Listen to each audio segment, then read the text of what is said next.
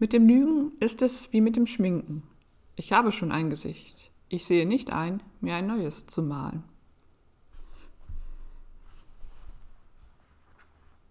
Dieser Ausschnitt befindet sich in dem Buch von Denise Linke, nicht normal, aber das richtig gut. Mein wunderbares Leben mit Autismus und ADHS. Denise Linke ist vielleicht, äh, ist Ihnen vielleicht ähm, ein Begriff. Sie war Mitherausgeberin und Initiatorin des ersten ähm, autistischen Magazins ähm, Nummer. Und das ist inzwischen wieder eingestellt, was sehr schade ist. Und es gibt zumindest eine oder zwei Ausgaben, ich bin mir jetzt nicht ganz sicher, aber eine Aus Ausgabe gibt es auf jeden Fall noch äh, in der E-Book-Fassung und da kommen ähm, autistische Menschen zu Wort, wie insgesamt das, das Magazin eben ein, ein Magazin von AutistInnen für AutistInnen ist. Und ja, es war ein, äh, dieses Magazin hatte ein, ein ja, forschen, fordernden, frechen äh, Ton und auch einen selbstbewussten Ton von, von autistischen Menschen. Und deshalb ist es so, so schade, dass es das nicht mehr gibt. Aber es gibt äh, inzwischen ein, ein anderes Magazin, ähm, Autismus verstehen, das auch von AutistInnen für AutistInnen und ähm, alle an Autismus Interessierte ähm, herausgegeben wird. Und das auch ein ganz, ganz wunderbares Magazin ist und das ich nur empfehlen kann. Aber zurück zu dem Buch von Denise Linke, nicht normal, aber das richtig gut. Also ich finde den Titel schon äh, total klasse, ne? nicht normal, aber das immerhin richtig gut. Und dieser Textabschnitt mit dem Lügen ist es wie mit dem Schminken. Ich habe schon ein Gesicht. Ich sehe nicht ein, mir ein neues zu malen ähm, das, diesen Textabschnitt finde ich total klasse. Den habe ich mir ähm, markiert, denn er enthält zwei Aspekte, die auf mich auch zutreffen und die mir wichtig sind. Nämlich einmal die Ges Geschichte mit den Lügen. Können AutistInnen eigentlich lügen oder müssen sie immer die Wahrheit sagen? Und das andere, ähm, das ist, ist eben die Sache mit dem Schminken. Soll ich mich als Frau schminken? Muss ich mich als Frau schminken? Fangen wir mit dem Lügen an. Sie schreibt vorher, ähm, inzwischen habe ich mir angewöhnt, Menschen nicht allzu sehr vor den Kopf zu stoßen, aber sie zu belügen, das verhindert mein ADHS. Nie im Leben könnte ich mir schnell genug etwas ausdenken. Und dann müsste ich mir das Erfundene ja auch noch merken. Dabei ist es schon schwer genug, die Wahrheit zu behalten. Also sie spricht da ein Problem an, das äh, Menschen haben, die die Lügen verbreiten. Sie müssen sich das, was sie verbreiten, gut, gut merken, denn sie können darauf nicht automatisch zurückgreifen und äh, verheddern sich unter Umständen dann in äh, Widersprüchen, wenn sie eben Lügengeschichten auffahren. Und ich erinnere mich dabei äh, an eine Kollegin, die immer sagte, ähm, wer lügt, muss ein gutes Gedächtnis haben.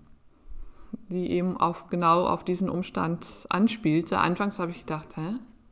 Was soll das denn heißen? Habe ich den Zusammenhang nicht verstanden, aber dann ist er mir klar geworden. Und es gibt ja so eben auch ein, ein Klischee, würde ich sagen, über autistische Menschen, dass äh, immer als positives Beispiel herangezogen wird, dass autistische Menschen nicht lügen könnten. Und ich glaube, das ist falsch. Ähm, ich denke, dass autistische Menschen durchaus auch lügen können und dies auch tun. Was ich aber beobachten kann oder was ich so weit, ich kann ja nie, also nochmal zurück, wenn ich sage, was ich beobachten kann, dann sind das keine empirischen äh, Forschungen oder Studien, die ich da heranziehe, sondern ist es das, was ist das ein Eindruck, den ich gewinne aus der Literatur, die ich lese und ich lese unheimlich viel von autistischen Menschen. Und mein Eindruck ist eben da, dass es autistischen Menschen in der Tat sehr schwer fällt zu lügen und dass sie das äh, höchst ungern machen. Um, ähm, und ich kann von mir sagen, ich mag das Lügen überhaupt nicht. Ähm, also Lügen zum Beispiel oder vor allem, wenn es darum geht, irgendwelche Taktikspielchen zu machen, mir irgendwelche Konstrukte auszudenken, um Ziele zu erreichen, das ist mir alles viel zu anstrengend.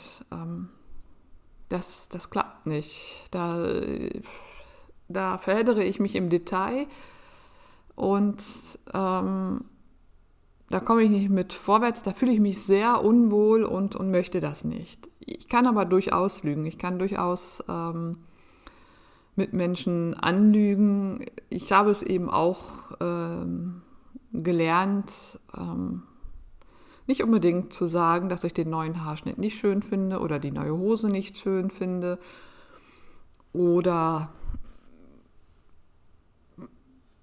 ja, also so, so, so, sagen wir mal so kleine, klein, ich weiß nicht, ob sie klein sind, aber so Alltagslügen. Ähm, und ähm, in einer der Podcast-Folgen des Adventskalenders ähm, geht es auch darum, bei Julia Marsch war das, sich Ausreden auszudenken, warum man nicht ähm, an, warum man Einladungen von Freunden ausschlägt beispielsweise. Da habe ich auch ähm, Lügen ähm, erfunden oder mir Lügen ausgedacht, um eine Ausrede zu haben, und inzwischen sage ich dann ja einfach, ich kann es aus gesundheitlichen Gründen nicht, ohne dass ich ins Detail gehen muss. Und ja, es ist keine Lüge. Und ich fühle mich am wohlsten, indem ich einfach ehrlich bin, weil ich, ich will nicht lügen. Ich sehe da auch keinen, keinen Sinn drin. Außerdem, dem, dass ich äh, einen anderen ähm, nicht verletzen möchte. Wenn, wir, wenn ich weiß, wenn ich jemandem die Wahrheit sage, dann werde ich ihn verletzen. Und da kann ich mir vorstellen, dass ich, ähm, dass ich lüge. Aber auch da bin ich eher, neige ich eher dazu, da fühle ich mich viel, viel, viel, viel wohler, wenn ich die Wahrheit sage. Und ich versuche dann die Wahrheit eben auch, äh, ja, so, so gut wie möglich, so gut wie möglich, so sanft wie möglich zu verpacken. Auch das gelingt mir nicht immer. Aber ich merke eben auch in zwischenmenschlichen Beziehungen, es ist am besten, ich sage einfach die, die Wahrheit. Ich sage, wie es ist, wie, wie, ähm, wie ich die Dinge sehe oder empfinde. Und ich merke auch, dass ich damit äh, ganz gut fahre und die ähm, Rückmeldung oder dass dies Beziehungen eher stärkt als schwächt. Ähm, Wo ich mir Lügen vorstellen kann und wo ich sie auch einsetze, sind vielleicht so Situationen, oder sind nicht vielleicht, sind Situationen, ähm, wenn ich im, im Hausflur Nachbarn begegne, NachbarInnen, und da dann einfach Ja äh, und Arm sage, um einfach die, aus dem Gespräch herauszukommen und ähm, nicht allzu lange irgendetwas diskutieren zu müssen. Also in solchen Situationen, ähm, ja, da, ähm, da fällt es mir leichter. Und ja, solch, solch Situationen wird es immer wieder geben. Aber im Großen und Ganzen ähm, ja, sehe ich den Sinn von, von Lügen nicht ein und fände es viel schöner, wenn wir in einer ehrlichen Welt leben würden oder wenn wir, es klingt so hochtrabend, ne? ähm, wenn wir einfach als Menschen ehrlich miteinander wären. Und das ist auch etwas, was ich eben auch von, von meinen Mitmenschen erwarte und einfordere. Ich möchte nicht belogen werden. Ich, ich möchte wissen, woran ich bin. Und ich bin immer am besten auch eben mit den Menschen, mit Menschen klargekommen, den Menschen, die, die so ehrlich waren. Ich finde es ganz schrecklich, dass ich ähm, immer überlegen musste, gerade im, im Berufsumfeld, aber auch später beispielsweise im, in meinen ehrenamtlichen Tätigkeiten, ob das, was mein Gegenüber mir sagt, ob das stimmt oder ob der mich gerade anlügt, weil er irgendetwas Bestimmtes erreichen will. Und das finde ich einfach furchtbar. Warum denn nicht ehrlich auf den Tisch legen, was man denkt, was die eigene Motivation ist, äh, welche Beweggründe man hat. ich glaube, dass wir dann viel schneller zueinander finden würden, ähm, wenn wir da einfach bei der Wahrheit wären. Ähm, dieses ja, Lügen und, und ähm, sich Strategien zu überlegen, das finde ich, ähm, ja, finde ich furchtbar und finde, macht die Welt und, und das Zusammenleben sehr schwer. Ich, als ich Schulleiterin ähm, geworden bin, habe ich ja auch Fortbildungen besucht und ähm, in Nordrhein-Westfalen ist es Pflicht, dass man, bevor man überhaupt äh, an dem Assessment-Verfahren für die Schulleiterprüfung teilnehmen kann, dass man erstmal eine Fortbildung besucht, eine Fortbildung, die eben auf das Schulleitersein äh, vorbereitet. Und da ging es ähm, auch darum, ähm, und auch später in, in, begleitenden Fortbildungen, darum zu schauen, äh, wie tickt das Kollegium. Ähm, in jedem Kollegium sind, ja, wenn man das so will, bestimmte Typen von Menschen, äh, die eben jeweils anders ticken. Und dann zu schauen, wie begegne ich diesen Menschen, um die mit ins Boot zu holen. Und das fand ich das fand ich ganz schrecklich. Da mussten wir uns dann immer in, in, Gruppen überlegen, wie wir denn die Kollegen überzeugen können und in welchen Schritten, in welchen Etappen, in welchen Häppchen wir was äh, voranbringen. Und ich finde das unendlich anstrengend.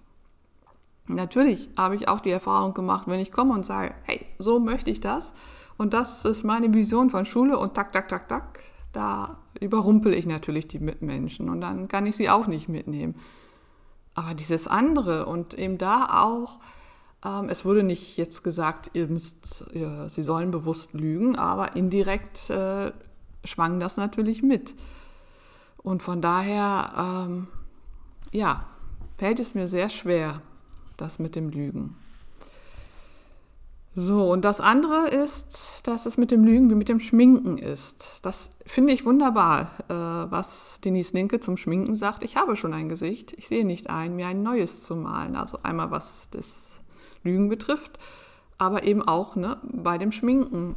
Und äh, das Schminken war immer ein Reizthema zwischen äh, meiner Mutter und mir, die immer fand, dass ich mich doch schminken solle, weil ähm, Aussehen, Kleidung, Kleider machen Leute und ich finde das ganz fürchterlich, das Schminken. Ich finde das erstmal anstrengend morgens, lästig. Ich habe ja morgens schon genug damit zu tun, ähm, dass ich meine Morgenroutine geregelt kriege. Die kostet schon genug Kraft und dann soll ich mich auch noch schminken.